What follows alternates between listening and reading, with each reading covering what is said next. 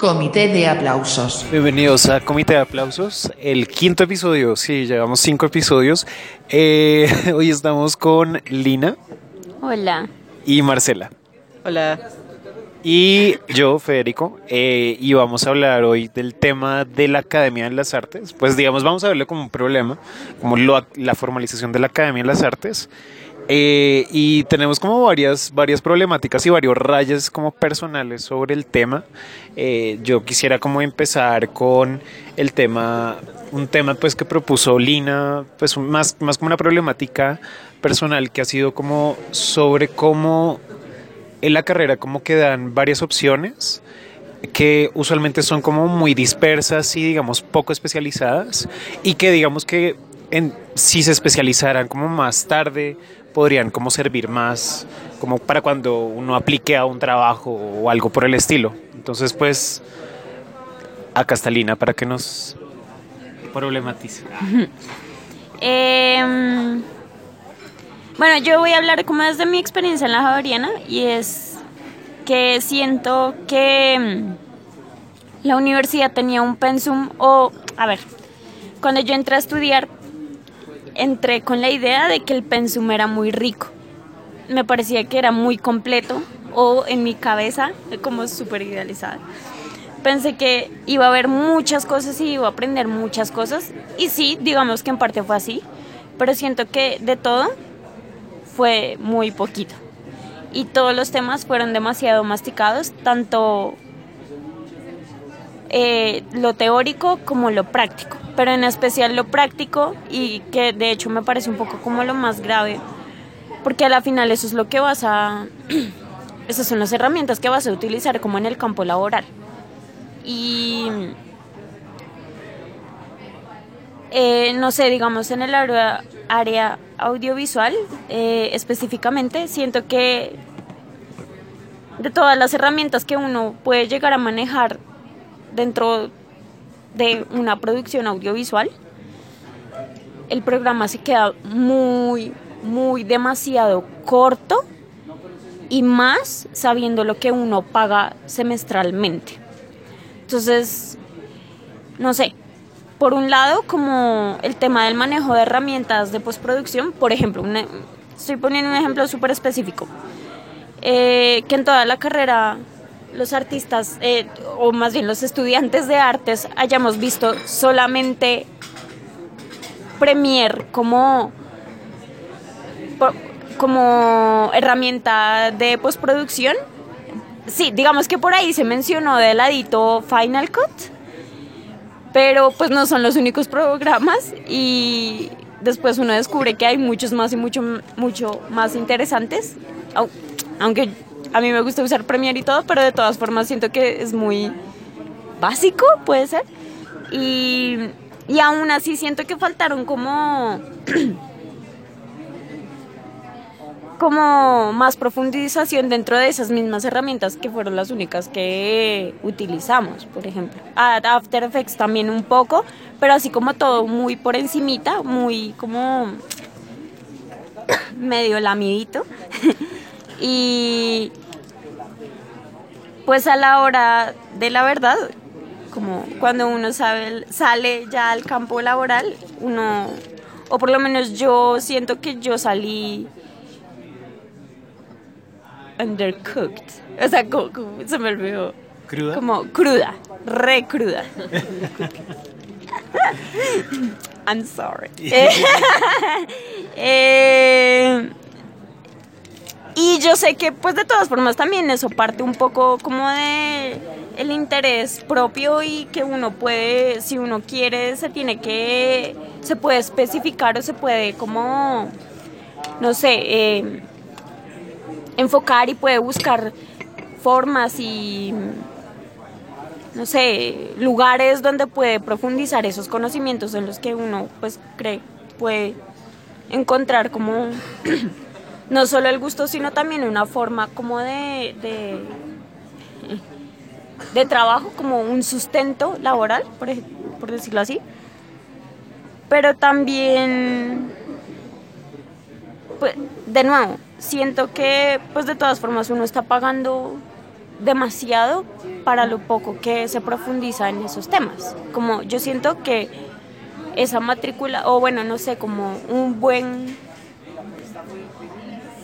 o no sé, como una buena enseñanza de la herramienta, eh, hubiera pagado esos 8 millones, por ejemplo. Y no sé, sí siento que muchas cosas se queda por ahí como en como en la superficie eh, pues en especial insisto en el tema como del, de lo técnico siempre me pareció que fue bastante flojo y pero después uno también se da cuenta que en lo conceptual también como eh, también es otra cosa que me parece, mejor dicho, no, no hay como, como que uno sale sabiendo un poquito de muchas cosas, pero a la final uno realmente no puede aplicarlas del todo o pues no puede, como que de todas formas sí. Eh, como, no sé, como que uno sale, no sé, como subcalificado, no sé, o por lo menos en mi caso personal siento que yo salí así. Y no sé, pues no, sé si eh, como que uno se empieza a cuestionar también mucho como si realmente valió la pena la inversión y bueno, en fin. No sé, ustedes pueden seguir porque yo ya perdí. Eh, pues a mí, me parece que hay una cosa, bueno, hay varias cosas, y uno es como que la necesidad de creer, ¿no? Como en, estudiar una carrera profesional, ¿no? Entonces, como que, digamos, en ese énfasis nomás hay varias como carreras, como varias facultades que lo ofrecen y tal, pues no sé, uno termina estudiando allá por cualquier razón, pero el punto es que sí debería ser como un poco más técnico, como que la enseñanza debería ser real. ¿No? Porque digamos, yo tengo muchos compañeros, pues yo soy de la misma universidad, y yo tengo muchos compañeros que hicieron el énfasis y salieron con las mismas necesidades de conocimiento, las mismas necesidades técnicas, y lo que tuvieron que hacer fue otro curso, en, como en estas cosas, Congo Films y todo eso que se aprovecha como de la falta de conocimiento técnico de las personas y es como que no, o sea, a mí se me hace como el colmo porque pues es una inversión que uno ya hizo. Entonces como que en una economía como la, la que tenemos y como con unas dificultades como tan básicas en, en temas de, de, todo, tener que volver a pagar por los mismos conocimientos, pero de una manera más técnica, se me hace como un poco el colmo, ¿no? Que es ahí donde uno dice como, bueno, pero yo le creé una universidad y me salieron calcetos, porque también es cierto, muchos profesores eran como que tienen trabajos buenos y saben cosas, pero es muy macheteado todo. Entonces uno dice como que esta gente no sabe investigar, esta gente no sabe hacer videos, no sabe utilizar los equipos. Eh, se basan mucho como en el conocimiento técnico de los mismos estudiantes que están aprendiendo ahí, ¿no? Como pasantes y todas estas cosas practicantes y es como realmente, o sea, uno se da cuenta que la gente tiene trabajos buenos es porque sabe mentir muy bien, como sí, yo sé hacer cosas, no sé qué, y cuando van a hacer las cosas pues son muy macheteadas todo el tiempo y es como pues heavy, ¿no? Porque pues, o sea... Pues, por, pues, y yo voy a mencionar el caso de la Tadeo porque, o sea, al menos a mí me sorprendía, digamos, en cierta época de la Javeriana, como el nivel técnico y riguroso que yo veía desde fuera. Eh, digamos, en el, digamos, la Javeriana en una época fue muy conocida por, por ilustradores. Ah, bueno, sí, Y ese tipo de cosas, siempre, siempre, siempre. Y en cambio yo la Tadeo, la Tadeo, eh, yo me acuerdo que, por ejemplo, tuve una clase, una clase con un man que se llama Gustavo Villa, acá yo no tengo miedo de decir nombres. Eh, uy, uy, uy, uy, uy, uy, uy, uy, uy, uy. Pero me acuerdo que yo cuando entré a la Tadeo, porque yo venía del bosque, una universidad en esa época era desastrosa, desastrosa. Entonces yo me... Está mejor que muchas. Y ahora está mejor que muchas, al, aparentemente, no sé, como en términos como de, de staff está muy bien. Pero eh, entonces mi anécdota es como yo, yo vi una clase para reponer otra, digamos, de esas cosas que hacen de las, de las analogías, como es eh, cuando uno cambia una universidad a otra. Ah, sí, que es como que puedes ver esta materia y en vez Sí. de esta, no sé Sí, qué, sí, porque es parecido, pero se llama diferente. Sí, yo no me acuerdo cómo es que se llama eso, pero lo que pasa es que en la, en la, en la Tadeo tenían como una especialidad en cuerpo y performance, ¿no? Y era obligatorio como un nivel, y yo no tenía ese nivel. Entonces me tocó ver una clase con este man, eh, en donde el man hablaba mucha mierda, mucha mierda. Era un intersemestral además caro sobre el butó. O sea, hablaba de la danza butó y no sé qué, y Jodorowsky. Y el punto más ridículo de esa clase fue cuando, aparte de eso, el man alquilaba un salón enorme en, en un edificio de la Tadeo, como era, era enorme porque lo usaban bailarines profesionales, como pues, ah, no sé, ya tenían una clase de eso, yo no sé. Y literal, una clase fue a sentarnos a hacer nada. Hacer nada. Literalmente nos quedamos a hacer nada. Tres gatos. Es como esa pose de yoga, que es como acostarse sin moverse. Algo Y ya es la pose de yoga. Como, ya. Pero, pero ni siquiera era, era, era como el man dijo, ah, obviamente se inventó la carreta como Mi clase. se inventó como la carreta y es lo que tú dices, como tú sabes mentir y consigues el puesto. El man dijo como vamos a meditar sobre la nada, eh, entonces pues, entonces obviamente fue una mierda y me acuerdo que los estudiantes pasaban como, porque además era abierto, ¿no? Entonces había las ventanas abiertas, entonces los estudiantes pasaban y eran como que estos manes, ¿qué, weón? O sea, están sentados ahí pero no están haciendo nada, mucha gente se reía, pero si me entiendes como, ese es un ejemplo del ateo. Yo nunca tuve especialidad en nada. Yo me acuerdo que también en, tenía, tienen un PhD, que es un hijo de Cárdenas, el famoso Santiago Cárdenas. Es la maestría, ¿no? Es de la, no, pero, pero él da, él da clase como normal también. No, no, pero el PhD, el PhD es la maestría que tienen allá. O, o- No, o sea, un man que tenía PhD, ya, que creo que era Juan Cárdenas, Juan Cárdenas Fisher. de los Cárdenas. De los Cárdenas, de las familias. No, claro, yo, mi, mi artista favorita colombiana es Laila Cárdenas y la historia de ella es como que la vieja hizo una vez como su trabajo de grado y mágicamente se la compraron y entonces como se la compraron, pero creo que es un inversor extranjero, Casas Rinder llegó y dijo como, ven, te vamos a, a coger. Y yo estaba súper tramada con la historia, como, marica, que vieja tan dura, no sé qué, y un amigo me dijo, Marcela, es de los Cárdenas. y yo como ya. Sí, de toda la vida. Ese man, otra clase igual. Yo me acuerdo que era dibujo 3, como, pues sí, supuestamente como hay los dibujos especializados, ya como un nivel más alto. Entonces llegábamos allá y el man era como, bueno, acá está el ejercicio de la clase, eh, voy a dejar el monitor acá que los vigile. Y se iba. Doctorado. Ganaba 8 millones de pesos por llegar a la clase a decir que el monitor vigilara. Entonces, ese es mi caso personal. O sea, el caso personal mío en la Tadeo es, es que fue la peor experiencia como en términos técnicos. Y por eso yo cuando conozco a gente, o conocía la- gente javeriana, en esa época era como, wow, al menos ustedes sí aprenden, como entre comillas, en comparación con lo, con lo que a mí me tocó. Yo creo que aquí conecta muy bien con, el- ya podemos hablar como ahora de la parte teórica, ¿no? Y lo que tú decías como en especial con la filosofía y la literatura, o sea, no solamente Ah, la- sí. lo filosófico, sino también incluso la antropología, porque es que cuál es la, eh, cuál es el, el, o sea, el artista es chévere, ser artista es chévere porque uno tiene, se da permisos de hablar de lo que sea. Si algo me dejó la carrera, pues. y es que yo me puedo meter con lo que a mí se me da la puta gana. Y de alguna u otra forma tiene hasta cierta validez. Pero ahí es donde siento que debería empezar como a problematizarse.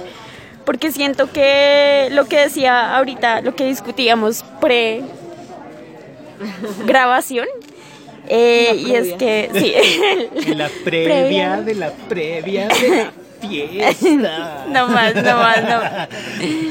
Esto se corta. Eh, y lo que lo que Fede decía es que los artistas citan y citan y solamente y, y es o sea son como unas citas todas descabezadas como como que no hay una reflexión en ellas Y, bitch, I've been there. O sea, yo sé que yo lo he hecho, pero no soy la única y siento Pues- que ese es el permiso que nos dieron a todos como Sí, en la creo que carrera. todos lo hemos hecho. De Pues alguna otra forma. A mí, a mí me parece, a lo que va Lina es que la palabra no es citar, o sea, citar, porque cuando uno Ah, no, cita, sí. no, pero wait, o sea, uno, uno coge, o sea, digamos, una cita normal, si uno está saliendo con alguien, una cita es para ver como si sí o si no, ¿no? Entonces, si no, pues ya. Pero el problema de, la- de los artistas es que se casan con la teoría. Eso, Y sí. ahí, ahí es donde es, es como, marica, pero Ah, bueno, no. la teoría se puede destruir, se puede transformar, no sé qué, pero hay gente que asume eso y es un performance completo y la obra se vuelve Sí. absolutamente rígida. Total. Y se creen discursos y se vuelve poco crítico. Sí. Y Sí que esa palabra a mí me parece clave, ¿no? Como lo poco crítico es. Sí. Pues, Eh, no sé. sigue, sí. Sí, pues. Eso de casarse con la teoría. Bueno, yo siempre tenía. Pues creo que por eso terminé estudiando filosofía al fin y al cabo. Y es porque muchos artistas se creen filósofos, efectivamente. Pero justamente caen en ese problema de la no crítica porque ellos toman, o sea, es- toman el discurso, se lo apropian y digamos que me parece muy grave, pues porque la filosofía se supone, ¿no? Que debería dar herramientas críticas, ¿no? Para pensar el campo, para pensarse a uno como artista, para pensarse a uno como ser humano, ¿sí me entiendes? Pero realmente se vuelve como frase de cajón, se vuelve eslogan eating, o sea, se vuelve cosa de eslogan. eh, y digamos que mm, eh, no sé, hasta, hasta a mí me tocó como ver hasta textos en retrospectiva, textos que para mí eh, pues terminaron siendo reaccionarios y que además, o sea, que, que- que los artistas mismos pensaban como que eran textos que permitían pensar, pero que eran todo lo contrario. Y entre uno de esos textos está el infame texto de George Steiner, que es como las 10 posibles razones para la tristeza. Bueno, nueve, tristes, nueve razones para la tristeza del pensamiento, eh, en donde si yo reviso ese texto hoy, yo creo que me voy a dar cuenta que realmente en vez de pensar, lo que está justamente proponiendo ese texto es la imposibilidad de pensar, el ser cobarde ante el pensamiento. Y creo que no es coincidencia que ese texto haya sido tan popular y tan analizado en una época en la, en la Academia de las Artes. O sea, ¿cómo es imposible cómo ar- armar un argumento? Porque realmente cuando uno va a una, una exposición o a un texto, uno ve un texto curatorial, como que uno ve a la gente repitiendo las cosas en espasmos. Hay, hay, un, hay, un, hay una cita, ahora voy a citar, esta es la ironía, pero creo que eh, eh, sirve porque es algo que, que tiene que ver con esto y es como es algo que dice Reza Negarasteni, por eso lo amo, es que sin un vector constru- constructivo, el proyecto de una evaluación y de una crítica se transforma simplemente en una actitud de consumo frente a unas normas, ¿no? unas normas teóricas. Por cada enunciación existe un, eh, un set o un conjunto de reflejos críticos preempacados. Esto significa reflejos en el término más como fisiológico, como me golpean una rodilla y muevo como la, la pata, es eso, como ya hay un set preempacado de actitudes críticas. Entonces yo cuando, por ejemplo, veo que hay una, un, en este momento siento que hay como un, un, swift, un switch o un giro del discurso curatorial, que mucha gente se está mamando del texto curatorial, entonces vamos a hacer la decolonización, además que es un término que ya ni siquiera es tan nuevo, pero ellos creen que es nuevo, ¿no? Como decolonizar los espacios y la simulación de Baudrillard está volviendo, pero Baudrillard ya se acabó, como eso ya pasó de moda y la gente está como en la simulación de Baudrillard y es como, marica, o sea, tú estás pensando que estás siendo crítico por citar y citar, pero no hay un ejercicio crítico en tanto tú no estás cuestionando tu propio campo a partir de las herramientas que te, está dando la teoría. Pero, pero ese texto es como los 70 ¿no es? ¿Cuál? El de la simulación de Baudrillard. Es, del- es de los 70s y llegó a acá. Exacto. Y además, José, Jo- no sé qué, José Aguilar, un crítico de acá, el man trajo ese texto en los 80s, a principios. El man fue a Francia en los 70s y el man utilizó Baudrillard en esa época.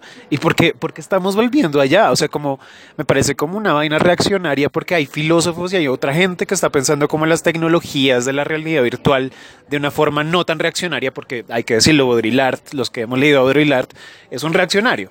Que cree que, que, la simulación es mala y es todo platónico y entonces hay una realidad que es la realidad, pero otra que no. Entonces es como, sí, entonces porque... No, ahí, ahí yo sí quiero volver al tema que decía Lina, que es como la universidad, la academia no me enseña nada, y es también porque los maestros están casados con una cosa. Entonces, digamos, uno, yo me acuerdo como en mis clases de donde me enseñaban a pensar y a escribir y a investigar, y era como que semestre tras semestre tras semestre eran los mismos referentes, era la misma cátedra, eran las mismas vainas, entonces pues claro, obviamente todo volvemos a lo mismo, no salimos de ahí, porque pues es que los maestros no salen de ahí, ¿no? Los Exacto. profesores se cansan de ser profesor y esto no se da cuenta como súper obvio, sí. pero pues no se cansan de tener trabajo porque necesitan el dinero, entonces es Ajá. como que es un discurso trasnochado pero es enseñándole a, a, sangre nueva a pensar igual, ¿no? Entonces es como... Exacto, y, y, yo creo que uno lo ve claramente en...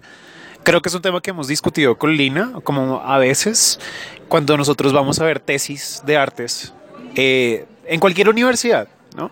Pero hemos visto como el declive de la calidad de lo que presentan los estudiantes cada semestre. Y siento porque justamente está esta actitud endogámica eh, digamos que no, o sea, que consolida un discurso que, eso es lo chistoso, ¿no? Como que aquello que antes era radical, como este discurso postestructuralista o lo que sea, se vuelve como un nuevo vector de la conformidad. Y además, entre más se reproduce y entre más se agota el discurso, yo creo que los resultados salen muchos. Como, no sé, es como el hijo hemofílico de los, de los reyes que a la séptima generación ya es un enano, ¿no? Es algo así, o como una raza de perro que se ha reproducido tantas veces que queda enfermo. Es lo mismo en las artes, es la misma situación como...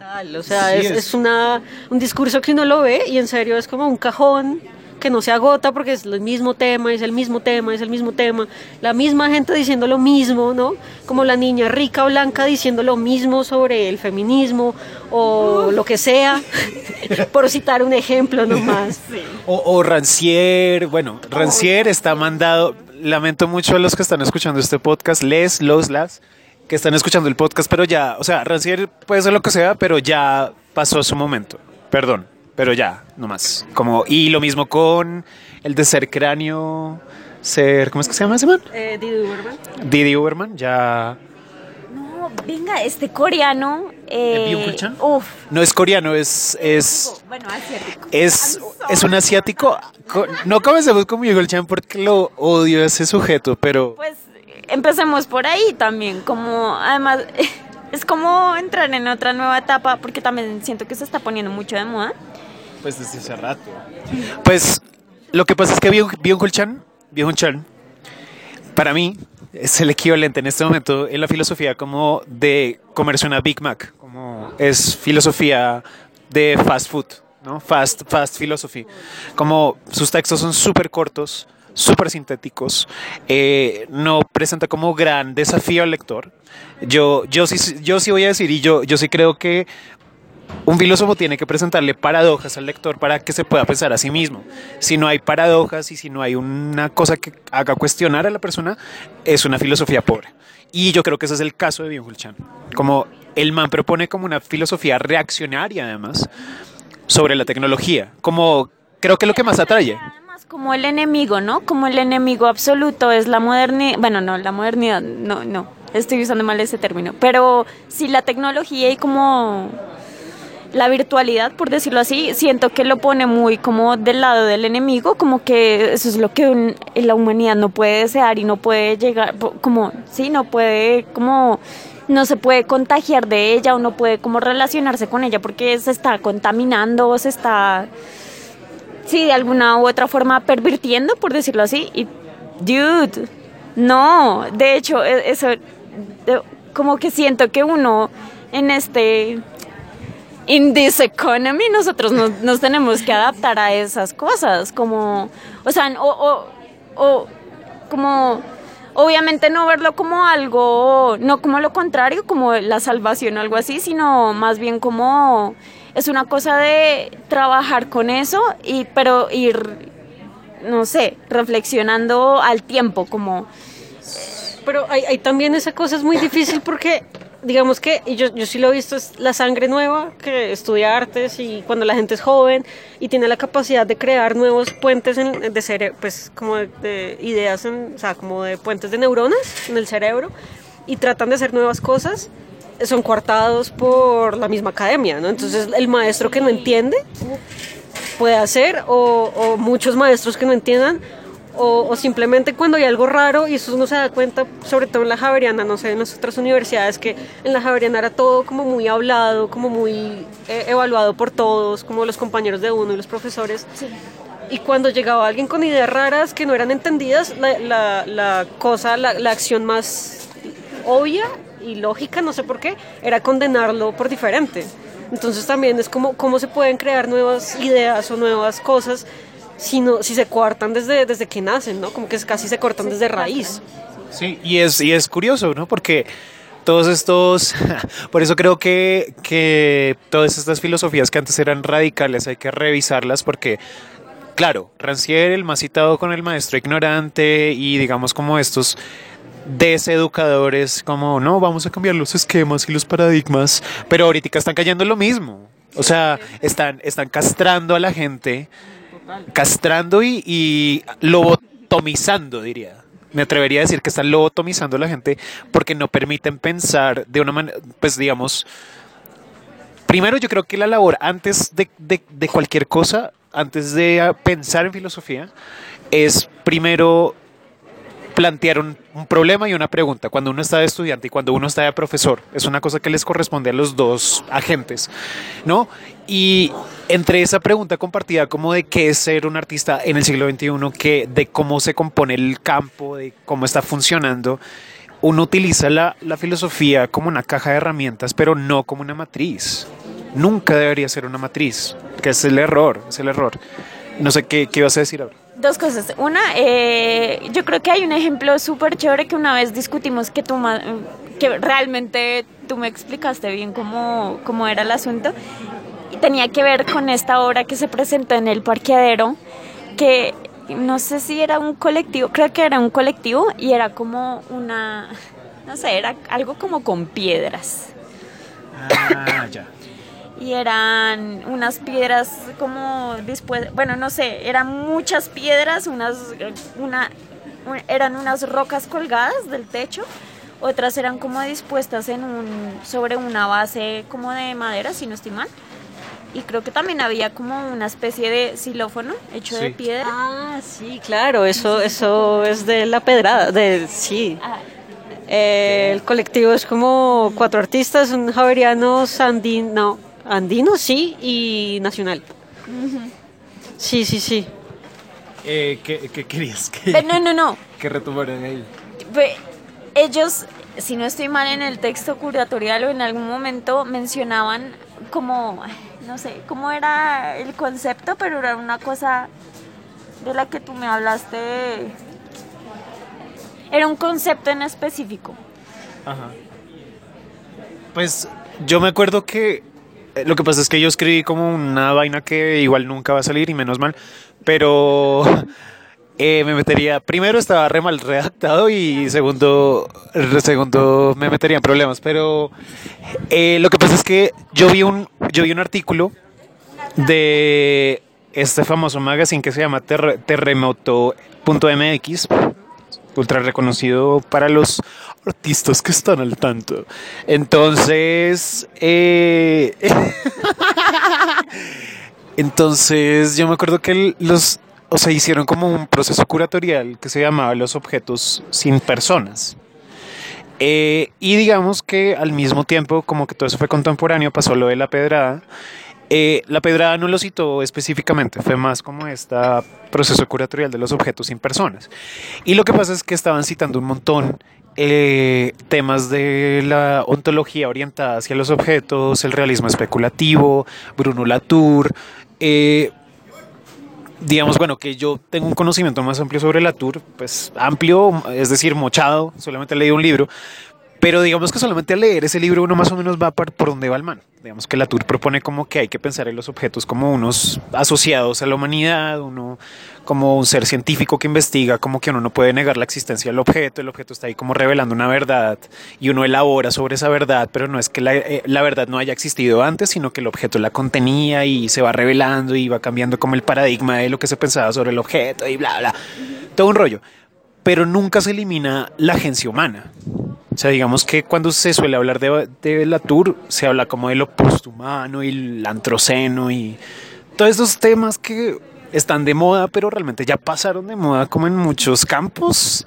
Eh, entonces se habla como... Entonces lo que malinterpretan los artistas ahí y digamos que lo que yo veía en la pedrada era como esta cosa de hacer hablar a la piedra, eh, como que la- no había como una importancia de la agencia humana, ¿no? Se eliminaba el agente humano eh, y ese es el error de interpretación que yo creo que se dio durante creo que el año pasado, desde el 2016 para acá, para el 2018, había muchos artistas que trabajaban como con este objetualismo zombie, que era como un pedazo de piedra ahí puesto en la galería o cosas así como por el estilo.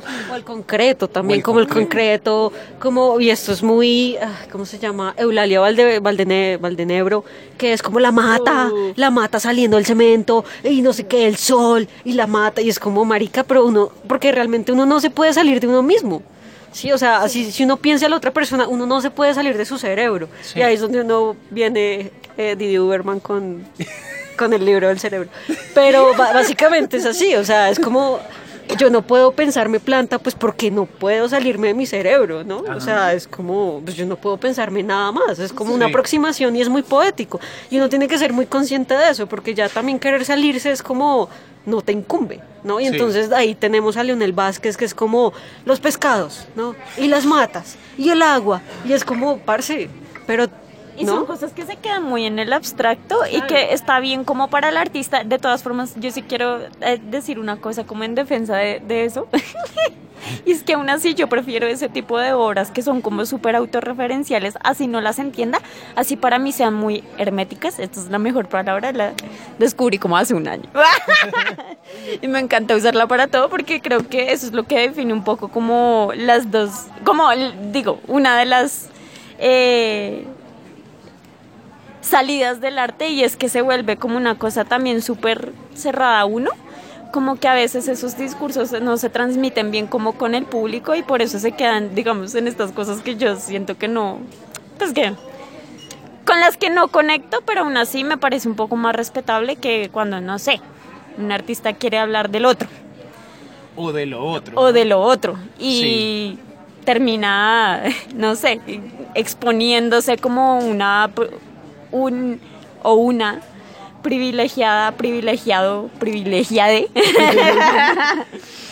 eh, que a la final no tiene ninguna relación con lo que está hablando. Entonces, sí, como aún así yo defiendo ese tipo de cosas. Como sí me sigue pareciendo un poquito, un poquito culo, pero pero me parece mucho más sincero, entre comillas. Eh, Sí, pues como para intentar clausurar un poco el tema, pero eh, sí, o sea, yo creo que en esta mala interpretación de pensar lo otro o el otro de una manera radical, sea a través de estas huevonadas del realismo especulativo y lo que sea, eh, hay una cosa que aparece ahí y es como a través de la mala interpretación del artista se llega como una especie de, primero, de una teología, sea, se vuelve como una cosa religiosa, como en el lado como de pensar el otro, se vuelve como esta cosa del Salvador Blanco, ¿no? Salvador Blanco que viene a hablar en nombre de los otros que no tienen voz. No, pero, Y- pero es un Salvador Blanco que no se ve a sí mismo Salvador Blanco, ¿no? Exacto. Que se ve como eh, respetuoso. El deconstruido Sí, y ¿no? decolonizado. Claro, y entonces yo, yo, yo soy blanco y yo tengo privilegios, pero pues voy a ser de interlocutor entre tú oprimido y el mundo, ¿no? Ajá. Y entonces, pues es un problema, ¿no? Porque eh, ahí es peor porque no hay autocrítica. sí. Y entonces como que se leen bien, pero no están bien. Y si uno les dice que están mal, Eh, uno es el malo, Sí, uno sí, es el malo y como tal. Exactamente, como ese es mi problema, como que...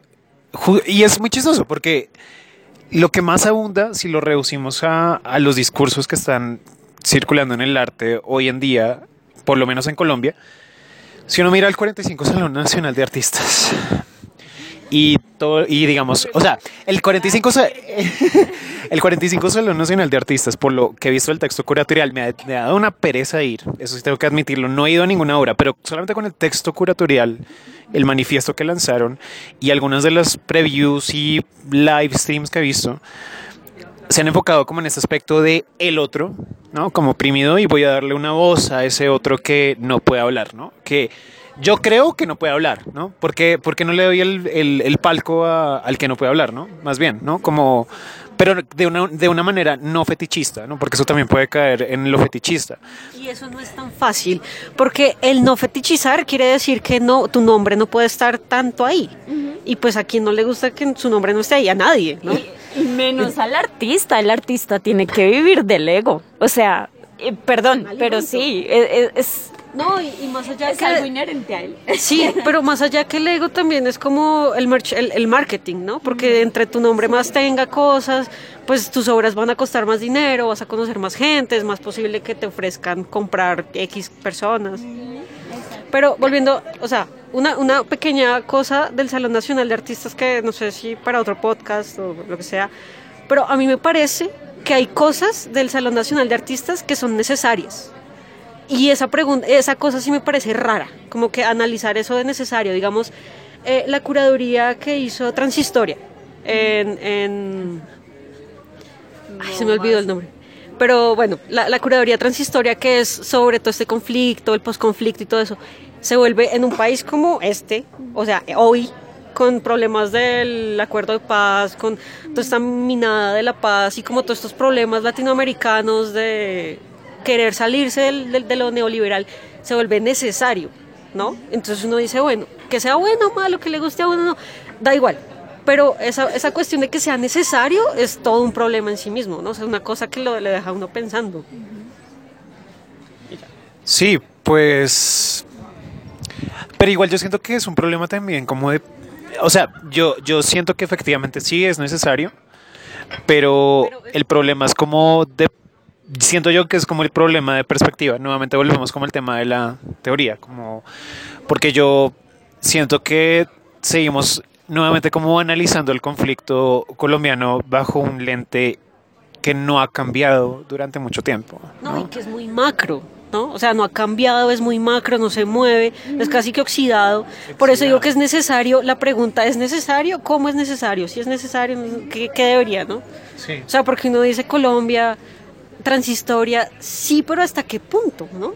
Que es una pregunta que nadie se hace y pues es como intocable, pero pues ahí está, ¿no?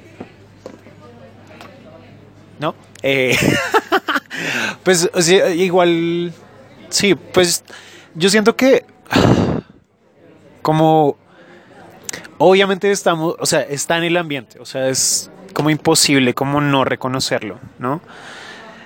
Pero el problema yo siento, bueno, nuevamente como otro problema aparte del enfoque teórico, yo sí siento que se puede hablar, sí, sí, sí, pero toca hablarlo desde otras perspectivas más actualizadas, obviamente, ¿no? Y es como si, no, eh, siento que muchos de los, y, y esto va más allá de las artes, yo siento que muchos de los teóricos también y el, digamos, el curubito intelectual que hay acá en Colombia, eh, Sí, porque es, es igual un campo muy cerrado y entonces igual de cerrado a las artes. Es más, como dice la, la canción de Arjona, más, más cerrado que culo de muñeco. Eh, así hizo las artes y la, la academia.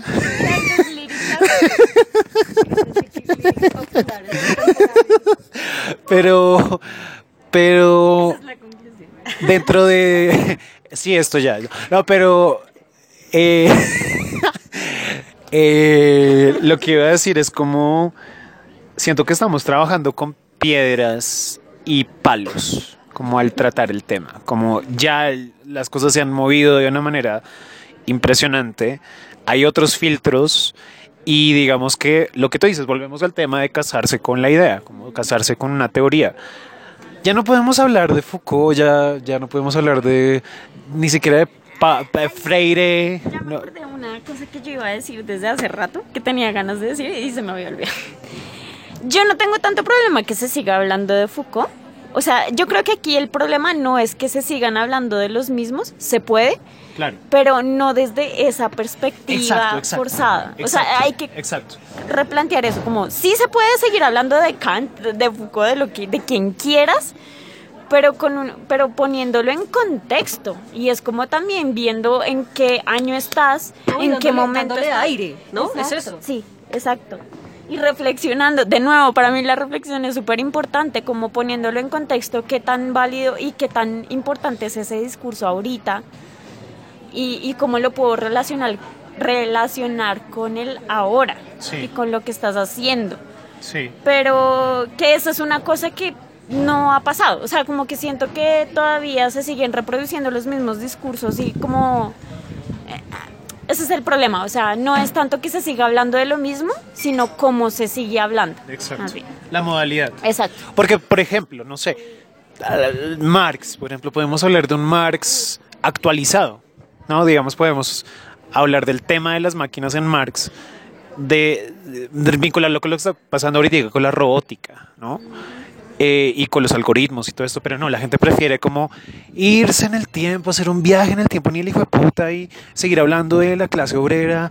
La clase obre- obrera ya no existe. Existe otro tipo de, de clase precaria otro tipo de precariedad laboral. Y esto fue una discusión que tuve en Facebook re larga, que creo que Marcela vio, con, con, con que ella puso como, uh, deberíamos coger la, la cumbia para hacer la revolución. No la vi, solo fue como cinco comentarios. Es que yo puse como Víctor Jara en el siglo XXI, como en pleno siglo XXI, como, sí, como, como que mamera, ¿no? Y entonces tuve una discusión re larga con un amigo de la Tadeo, bla, bla, y, y hablábamos de esto, como yo le decía, pero es que usted está pretendiendo, porque el man decía, no, pero es que si no recordamos a Víctor Jara y a los muertos, y, y yo le dije como, pues sí, marica, los muertos están ahí, pero es que hay que recontextualizar, no estamos hablando del mismo Chile de los setentas, a pesar de que haya unas estructuras que se reproducen y que permanecen, no se puede hablar de lo mismo. Y le pasé un video del man haciendo voguing eh, al frente de los militares. Sí, y hay un montón de ejemplos de, de otros discursos contemporáneos que se están moviendo. Entonces, era, era ese asunto como de, Porque es que, o sea, es decir, la generación, o sea, es, es muy fácil, pues no sé qué tan fácil, pero ya lo dijo Lina, es nuevas generaciones, ¿no? O sea, tenemos Víctor Jara, el referente, Mercedes Sosa, el referente, tal, pero es que toda esa generación tuvo hijos y entonces los hijos ahorita tienen 30 años o menos o más y están haciendo música, ¿no? Entonces, digamos, uno puede tener a Víctor Jara, sí, pa, no sé qué, Mercedes Sosa, ta, pero uno ahorita tiene Calimucha, tiene un poco de gente chilena que está haciendo música re loca, re chimba, que a uno le dice más que Víctor Jara, ¿no? Exacto. Y ahí es donde está, es lo mismo, es como se tienen todos los referentes que, que no te gustan, como este el de ser cráneo de Uberman y otros. Pero es que somos los hijos del, ¿no? Como y los estudiantes de gente que ya leyó eso, entonces uno puede decir, "Ah", ¿no? Y hacer como ideas y unir ideas, relaciones y es como es aire, simplemente es aire, ¿no? O sea, necesita calmarse un poco y mirar nuevos horizontes, pues el horizonte que tenemos. Es que nuevamente es como lo acéfalo, o sea, lo que no tiene cabeza. O sea, es, es coger, descontextual, descontextualizar todo y pensar que todo sigue siendo igual. Y entonces ahí, ahí, entonces eso va para todo el mundo. Artistas, filósofos, lo- los que ustedes quieran. No hay ninguna reflexión. Nuevamente volvemos al tema de la, de la reflexión y de la autorreflexión. Como primero la gente no se piensa en dónde carajos está.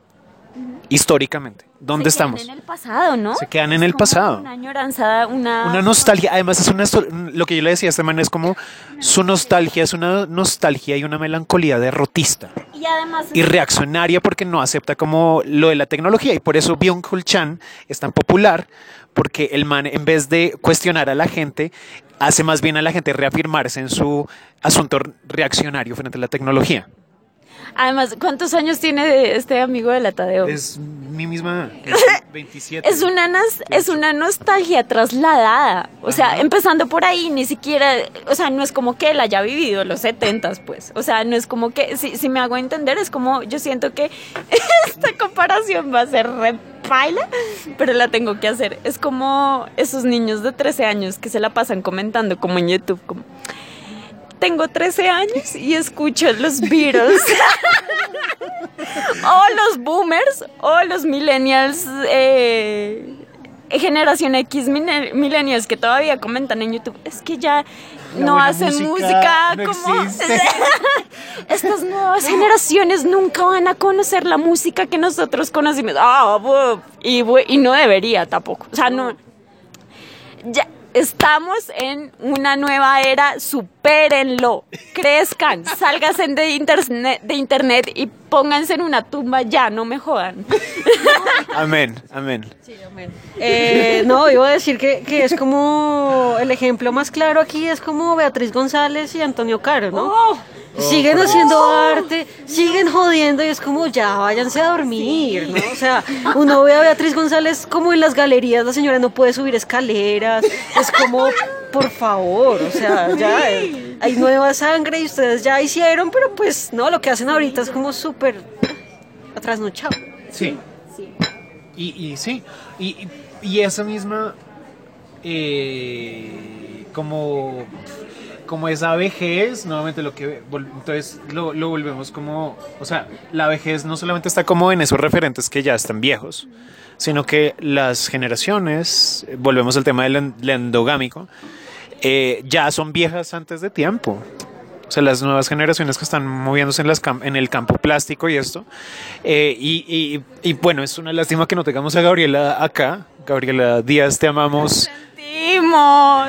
Porque yo, yo tuve como un ataque ahí, como comenzamos a discutir y, y yo le dije, ah, pero es que la gran mayoría de cosas es como el bodegón parte 2, como toda esa ironía, como ya posmoderna, como hay un montón de cosas que siguen siendo así y yo ya estoy mamado, como del espacio a la nueva sangre.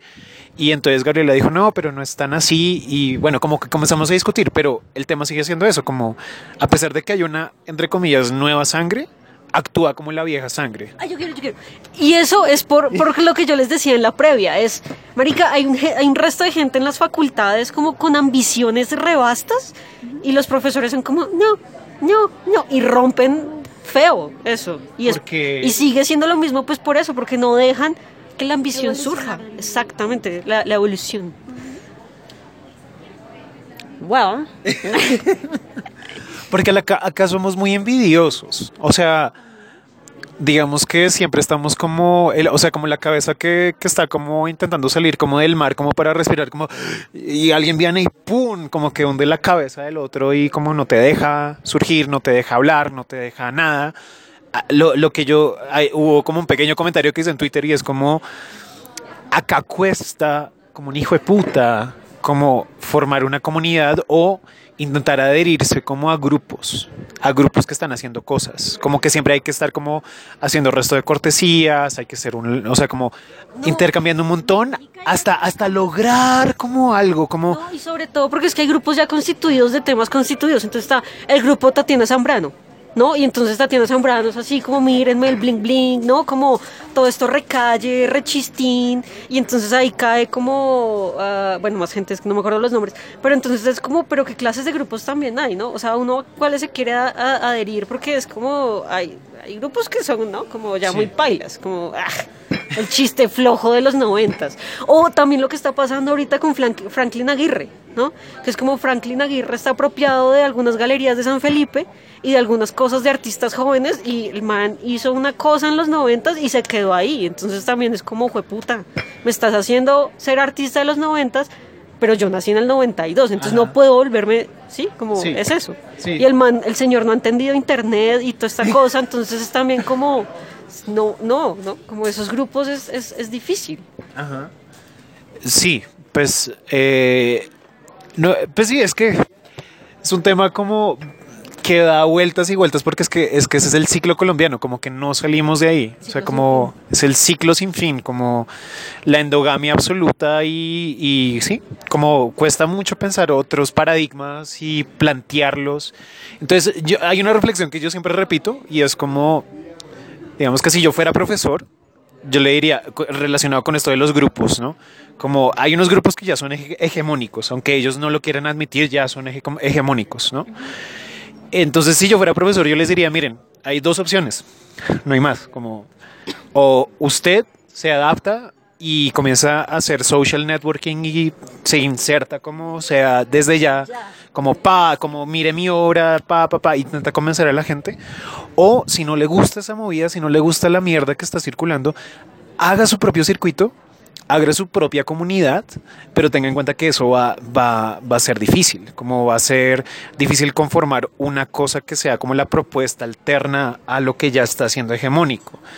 Porque en este momento yo creo que les hemos dado mucho poder a estos grupos hegemónicos en tanto no nos organizamos y no hacemos como nuestra propia propuesta que responda a lo que no nos gusta. O sea, puede ser que más bien como no responder, o sea, no, no es como en el sentido negativo como de responder a lo que no nos gusta, sino más bien como enfocarnos en lo que nos gusta, que usualmente no sería aceptado en este tipo de circuitos, ¿no? También tratar de abrirle espacio pues precisamente a esos nuevos artistas y esos nuevos pensamientos pues que no se adaptan a los otros, no sé. Em, uy, yo iba a decir algo más, se me olvidó. Sí, no, y volviendo como al tema del inicio, ahí yo creo que es donde, donde se une con, con lo que decíamos y era eh, que también le falta a uno, cuando uno empieza academia, le deberían decir esas cosas, ¿no? Como usted va a tener que estudiar más porque aquí no le vamos a enseñar lo suficiente, uno. Dos, eh, el social networking y todo eso, como o te unes a lo que hay y te gusta, o abres lo tuyo propio. Y sobre todo resistir, ¿no? Y, y entender que, que los lenguajes son difíciles y como que los cambios de generación también es muy difícil. Entonces eso, eso creo que a uno nunca se lo dicen. Y cuando uno lo entiende y se da cuenta, pues ya está, ya es muy tarde y ya ha invertido un montón de tiempo, de esfuerzo, de dinero. Pero pues así es la escena local, ¿no? Ah, bueno, y el otro, el otro punto que también se me había olvidado tocar es que, digamos, eh, también me, pues me parece súper problemático que a uno dentro de la academia no lo conecten lo suficiente como con temas, o sea, como, no temas, sino con campos que sí siento que, aunque suenen hartísimo y todo, pero sí siento que son necesarios y es como con el campo de la economía, de las finanzas, que suena súper harto, pero sí es como, como que como que pareciera que el artista entonces no vive del aire porque porque es, es muy raro. sí. porque digamos a mí sí me parece como un poco eh, no sé extraño que durante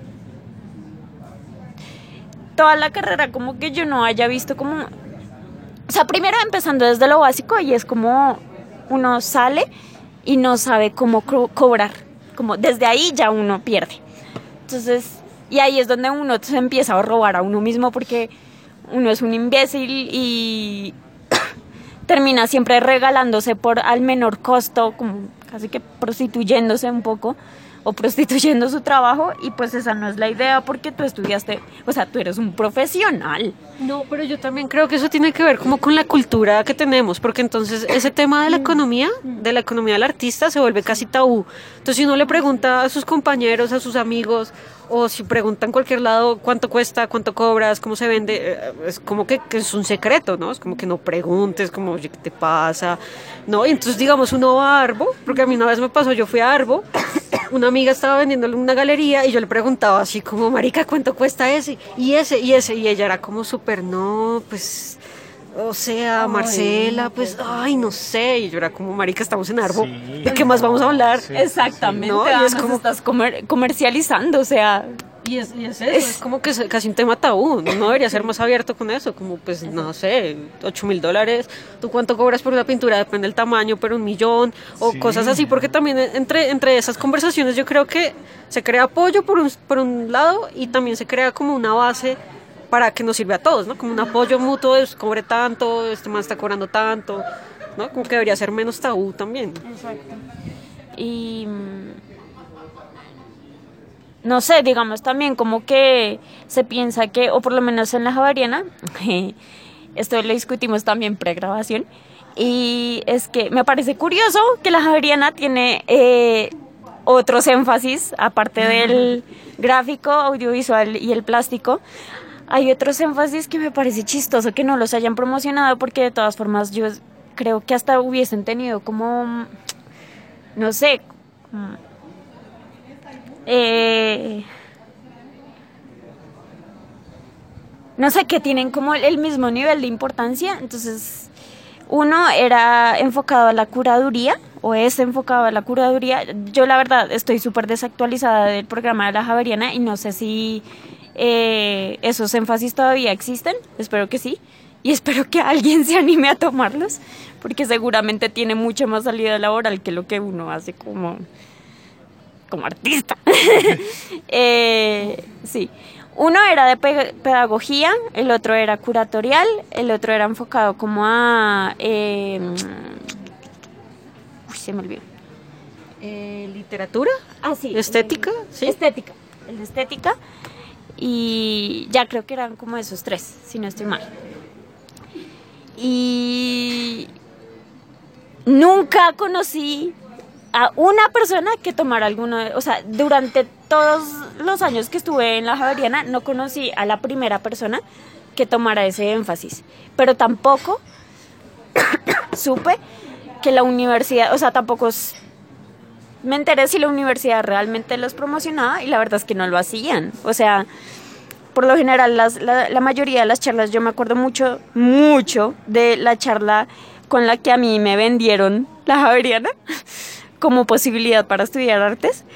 Eh, y yo recuerdo que ese día, mejor dicho, quedé encantadísima con él, o más bien me encarretaron de una forma súper efectiva con el tema del audiovisual y eso, pero también, o sea, fue una charla así súper completa, como con, mm, no sé, mil ejemplos, exacto. Gracias. Eh, como con incluso hasta con ejemplares y como con personas que se estaban moviendo en el medio en ese entonces. Y, y así uno se, comía, se terminaba comiendo el cuento de que esta iba a ser la carrera. eh, y recuerdo que estaba específicamente enfocada en esos tres énfasis. Jamás, jamás se, mencionó, se mencionaron los otros. Esos otros se mencionaron el día si no estoy mal, creo que fue el día de aceptación, que como que hubo una reunión ahí en la que uno le entregaban como, no sé si era el primer día o era un día como en el que uno tenía que ir como con los papás, si no estoy mal. y le entregaban como la carpeta con el pensum y como con el, no sé, una especie de contrato, una cosa que uno tiene que firmar al principio de la carrera. Bueno, no sé. Pero creo que ese día, hasta ese día yo me enteré de esos otros tres énfasis, pero ya. O sea, eso fue todo. Como. Y bueno, no sé. O sea, de hecho, hasta a mí me parecería como mucho más acertado si en vez de ponerlos como énfasis, los pusieran como.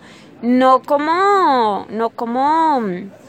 Eh, materias o como, como un hilo complementario, sino como un hilo de base. O sea, así como en la carrera, digamos, eh, dibujo y que era lo y bueno y las teorías.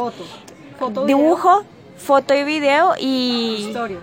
historias son como la columna vertebral. Creo que alguna de esas eh, o bueno alguna de esas otras tres también podría ser una columna vertebral o hacer parte de esa columna vertebral de la carrera Sí, pues ahí, es donde uno vuelve como a, los profesores como estancándose en el trabajo de academia, ¿no? entonces es como que, digamos, en la Javeriana súper fuerte la vaina de la gente que dibuja bien y es ilustradora. Y entonces los profesores llevan ahí años, ¿no? Estudiaron ahí, se graduaron, trabajaron ahí, todavía están y pues a ellos no les interesa como muchas cosas, ¿no? Porque ellos mismos dicen como es que para vender el trabajo pues son ilustraciones, no estamos hablando de arte contemporáneo, son ilustraciones. Entonces también es como que no le inculcan eso a la gente, como pues usted que va a vender una ilustración, ¿no? ¿Usted dónde va a trabajar? Pues editorial, ¿no? Pero pues está el resto de gente que ya son menos, pues digamos en plástico y estas cosas, pues que es gente diciendo como precisamente eso, ¿qué hago con lo que aprendí? Porque yo dibujar, pues, o sea, ¿no? Yo no estudié para ilustrador entonces es como cómo se hacen esas cosas y, lo mismo se vuelve un tabú, como que casi no se habla, casi nadie le interesa porque no hay para tantos profesores para eso, digamos. A mí me dio clase Jimena Gama como en mis últimos semestres y la vieja media nos hablaba, que ella es una curadora muy cerda, y ella medio nos hablaba como de, de por qué no es tan buena idea participar en las ferias del millón y en estas cosas que venden el trabajo de los artistas jóvenes tan barato y es porque se daña el precio, ¿no? Y pues la el arte es una burbuja y entre menos obras de usted haya, pero entre más marketing de usted haya está bien y pues la feria del millón es todo lo contrario, vender full a precios irrisorios. Entonces como que no, pero son cosas que no se hablan y es precisamente esas cosas se aprenden es en el networking, pero nadie le dice eso a uno. Y uno lo aprende es cuando sale, cuando es como fue puta, como hace la gente, ¿no? Sí, pues porque creo que justamente uno, el networking tiene que networking tiene que, que ver con lo de la envidia también, lo que estábamos hablando, como no queremos que este man sea tan ambicioso porque nos arruina como, sí, como nosotros ya tenemos conformado nuestra cosa, te- no queremos que nos quiten el protagonismo, ¿no?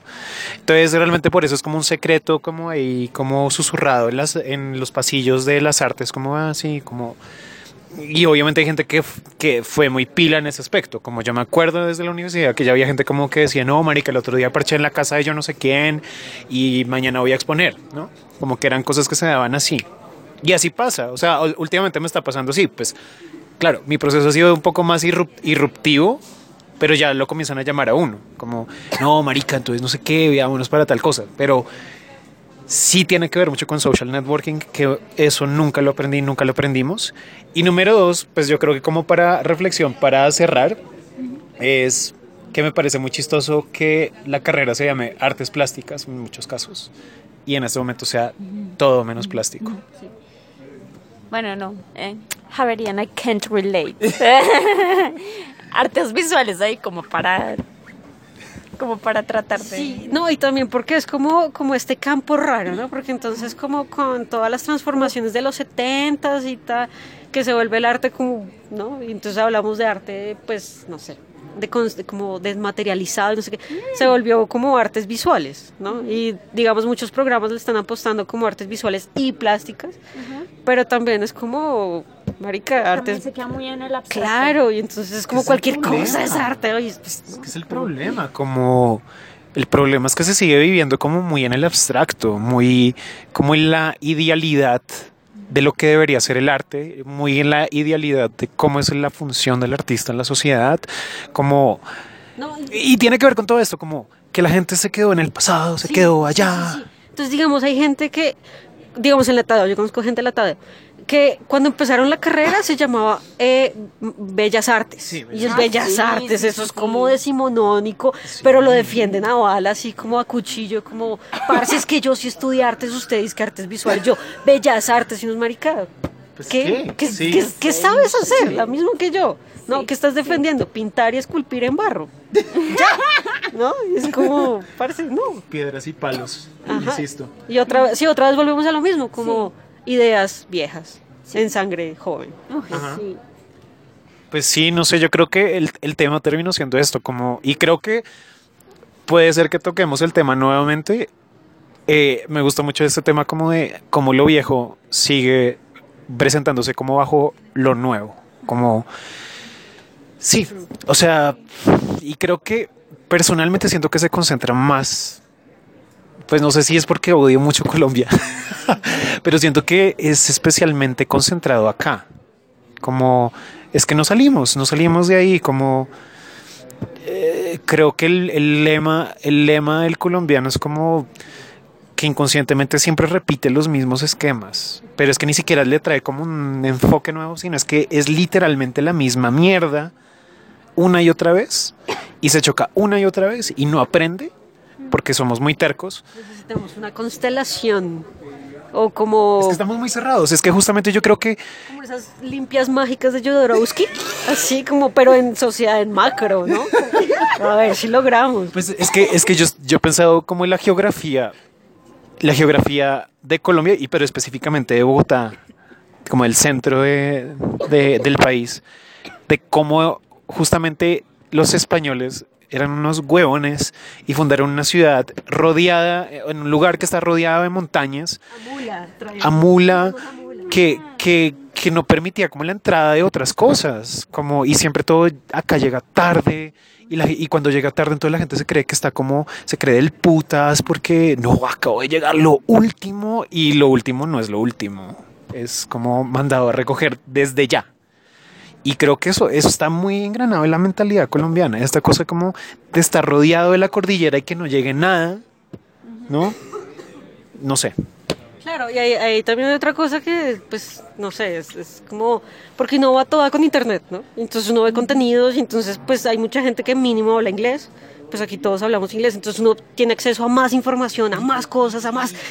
Y uno sale de la casa y es como el transmilenio es lento, el Es, ciclo es, deceler- es la deceleración absoluta. uno tiene el cerebro va todo, pero el cuerpo no. Entonces yo creo que también hay un, ro- una Y, y- y es lo que yo siento corporalmente todos los días, es como, siento que la gente va a un, o sea, estoy hablando como en términos fisiológicos ya concretos, como el, el, el hábito del transmilenio, como siento que la gente cada vez está más lenta y más perdida como en una broma. O sea, yo literal salgo de la estación y la gente es como, como se demoran un resto como en moverse y ubicarse como espacialmente. Solamente eso, esa, disposición corporal y fisiológica es como ya siento que es un síntoma de cómo estamos mentalmente los colombianos.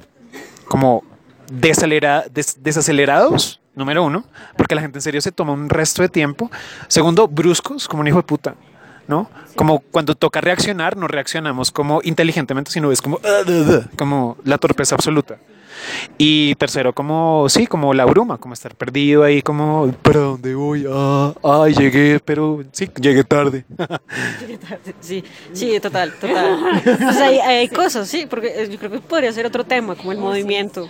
Sí, yo, yo creo que ese Full. podría ser el tema de... Porque el movimiento también implica como los hábitos alimenticios. Entonces estamos hablando de un país que come mal. Que come mal. Como de pasta, frijoles. Pasta, papa y... ¿cómo Ah, pero hijo de Las harinas. putas, ahí sí se enorgullecen como un resto, nos orgulle- or- enorgullecemos, no sé si lo dije bien, eh, de ser el país más variado, eh, no sé, en alimentos, como es que las frutas que usted consigue aquí no las consigue en Argentina, una cosa así, y es verdad, y es verdad, pero, bitch, o sea, por un lado, eh, o se aprovechan de eso, como de esa variedad y también como de esa exotización de los mismos alimentos para cobrar más caro y para hacerlo ver como, como lo único, como lo último en guarachas. Y digamos, por eso salen negocios así que se inventan de la nada como cosechas que salen un montón de jugos hiper caros, hiper eh, como sobrevalorados. No, y, y eso también como a niveles eh, de, de de consumo del cuerpo, pues también estamos hablando que batir un montón de frutas que no pueden ir muy bien juntas, pues hace que los cuerpos también tiendan a o tener como mucha energía eh, o engordar muy rápido, ¿no? Y entonces ahí volvemos a los problemas de la comida típica que es engordadora, o sea, es- Es, es, grasa, es, es, un, es como un montón de cosas que realmente no, eh, no le sientan bien justamente al cerebro. O sea, lo dejan a uno pesado y, y eso tiene que ver un montón. No, y también tenemos el tinto, que uno toma tinto y está toda, pero en una ciudad no se puede estar, entonces también es muy difícil, ¿no? O sea, yo creo que podría ser un tema bien complejo. Yo creo que cerremos ahí como en este tema de la velocidad, de la deceleración, de, de cómo la sangre vieja se representa a la nueva. Y pues no sé, yo creo que todos estos temas los, los estamos viendo ahorita mismo y, y creo que se concentran más en este momento en las artes. Siento que es más visible que en cualquier otro campo porque, política también. Y bueno, pues Creo que sí. eh, para más que en las artes, yo creo que lo veo full representado en la política. Gran sería ejemplo. otro tema. Eso es otro tema. Podemos cerrar con ese, o sea, ese video de Claudia López con, con Mocus. What is that, bitch? What is that? O sea, el padre, ¿no? La Volvimos re- al papá. No. O sea, como, bueno, no sé, volver al papá. Después de tanto quiebre y tanto rompedera de esquemas, volvimos al papá. Ahí estamos pintados. En fin. Eh, bueno, pues yo creo que cerremos ahí, porque si no nos vamos a emputar. Eh, Ya me mañana, por favor, suicídense en la urna. Es lo, es lo mejor. Como un acto suicida colectivo.